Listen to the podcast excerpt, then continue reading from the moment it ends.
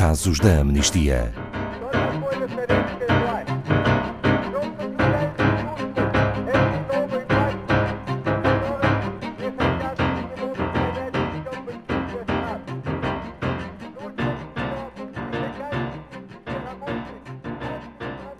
Casos da Amnistia. O caso de Sarina, desde muito cedo, sabia que era uma menina no corpo de um menino. Era torturada, espancada com correntes de metal e queimada nas mãos. Conseguiu fugir para a Turquia e depois para a Grécia para escapar à tortura e às ameaças de morte, num dos campos onde esteve sujeita a abuso sexual e perseguida pela polícia. Boa tarde, Filipe Mourão, da Amnistia Internacional Portugal. Isto é uma história que fala de tantas outras que se passam neste campo de refugiados e noutros, mas vamos a este caso. Sim, olá, boa tarde, Ana Paula.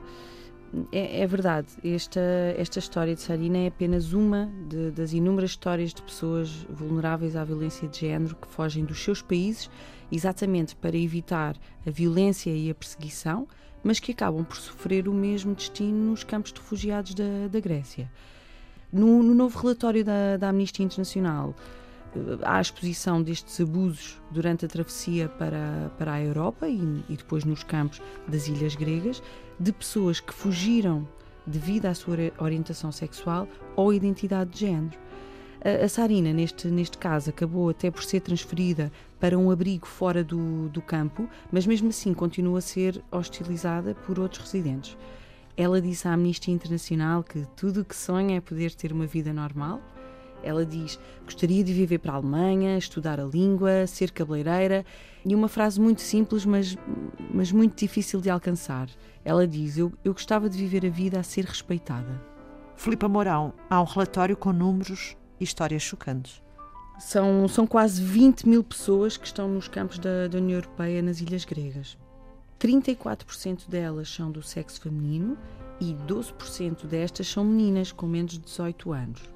Em 2017, o Alto Comissariado das Nações Unidas para os Refugiados, o Acnur, o Acnur recebeu relatos de cerca de 622 sobreviventes de violência de género nestes mesmos campos da, das ilhas gregas. 30% dos casos, estas agressões aconteceram já depois da chegada à Grécia. E, e atenção, pois estes números podem ser muito maiores. A maioria das pessoas tem, tem medo de, de apresentar a queixa. Também há violência dentro dos próprios campos de refugiados, Filipe Mourão. Há muitos problemas estruturais. Um dos primeiros problemas é o problema da, da segurança. Os campos não têm vigilância, o que possibilita que qualquer pessoa entre. Há a falta de intervenção da, da polícia Há muita tensão e lutas frequentes nos campos devido ao consumo excessivo de álcool, por exemplo. Estes problemas de saúde estão até nos pequenos grandes pormenores, de, por exemplo, muitas das casas de banho não têm trincos, não há duches nem sanitários suficientes na área destinada às mulheres e há falta de iluminação em todo o campo e, na, e nas casas de banho. O segundo grande problema é o problema da sobrelotação. Os cinco campos financiados pela UE, União Europeia, estão preparados para receber 6.400 pessoas. E quantas pessoas vivem lá? Quase 17 mil. Isto são quase três vezes mais. O campo de Vati Samos está preparado para 640 pessoas, mas acolhe mais de 3.800. O campo de Moria foi desenhado para 3.100, mas acolhe 8.700 pessoas. Várias refugiadas grávidas e com crianças pequenas não tinham onde ficar no campo e permaneceram vários dias sem abrigo. Uma refugiada dormiu durante dois meses numa pequena tenda perto das casas de banho.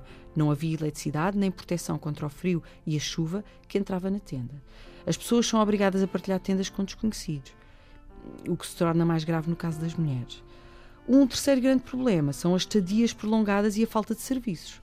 Em julho de 2018, a Amnistia Internacional entrevistou um grupo de mulheres yazidis do Iraque, em Skaramagas, que estavam há dois anos no campo e receavam pela sua sanidade e pela dos seus filhos.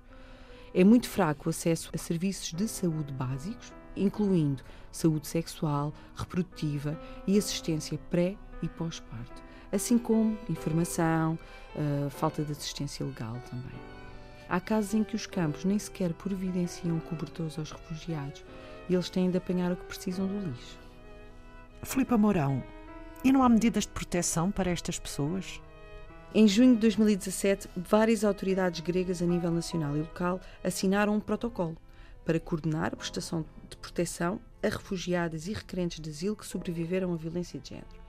Esta iniciativa inclui a coordenação da identificação e apresentação dos casos aos 40 centros de aconselhamento de mulheres e aos 21 abrigos tutelados pelo Estado para todas as mulheres sobreviventes de violência na Grécia, incluindo as cidadãs gregas. É um passo na direção certa, mas o impacto do protocolo continua a ser muito limitado. Os abrigos podem ser um salva-vidas para as mulheres que são sujeitas à violência física e psicológica, porém, nem sempre estão devidamente dotados de tradutores e dos serviços necessários para dar assistência a mulheres refugiadas. Ao fim de 10 meses a viver em abrigos, Ava, do Afeganistão, viu ser-lhe solicitado que partisse do local, o que a deixou sob enorme pressão. As autoridades gregas têm de aumentar o número de funcionários adequadamente treinados nos campos de recepção e nas zonas urbanas, capazes de identificar e prevenir a violência contra as mulheres.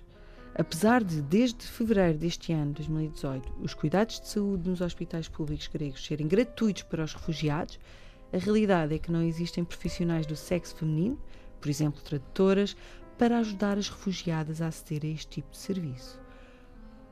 Uma refugiada que teve de falar perante um tradutor do sexo masculino sobre os abusos sexuais que experienciou no Irão e na Grécia, acabou por ser gozada pelo mesmo. No entanto, a responsabilidade parece não ser só da Grécia. Claro que não.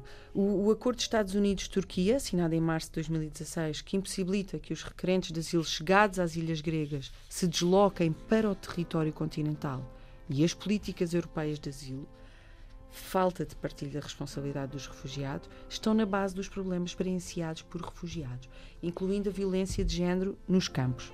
Desde março de 2016, que não é permitido aos requerentes de asilo chegados às ilhas gregas deslocarem-se para o território continental do país. Esta medida resulta do acordo firmado entre a União Europeia e a Turquia, o designado Acordo UE-Turquia, segundo o qual aquelas pessoas devem ser transferidas de volta para a Turquia. Quem tem reivindicações de reunificação familiar, na sua maioria sendo mulheres ou pessoas consideradas vulneráveis pela lei grega, deve estar desobrigada de permanecer nas ilhas. Em teoria, teria de ser rapidamente transferida para a Grécia continental. Mas a realidade é muito diferente. E quais são as recomendações da Amnistia Internacional, Filipe Mourão? Uh, as recomendações da Amnistia Internacional que se inserem na nossa campanha global Eu Acolho sobre direitos de refugiados é muito simples. A União Europeia deve possibilitar rotas legais e seguras e proceder à reforma do sistema de asilo europeu para que as pessoas não fiquem confinadas nos campos. A responsabilidade dos refugiados deve ser partilhada, ajudando a Grécia e outros países sobrelotados através da distribuição de refugiados pelo continente. Mas os requerentes de asilo não devem ser enviados de volta para países onde não estejam a ser assegurados os seus direitos e proteção, como é o caso da Turquia, e as condições nos campos devem ser melhoradas de forma a proteger as populações mais vulneráveis, por exemplo, a nível de infraestruturas, serviços prestados e treino dos, dos funcionários. Obrigada, Filipa Mourão. Saiba mais sobre este e outros casos em amnistia.pt.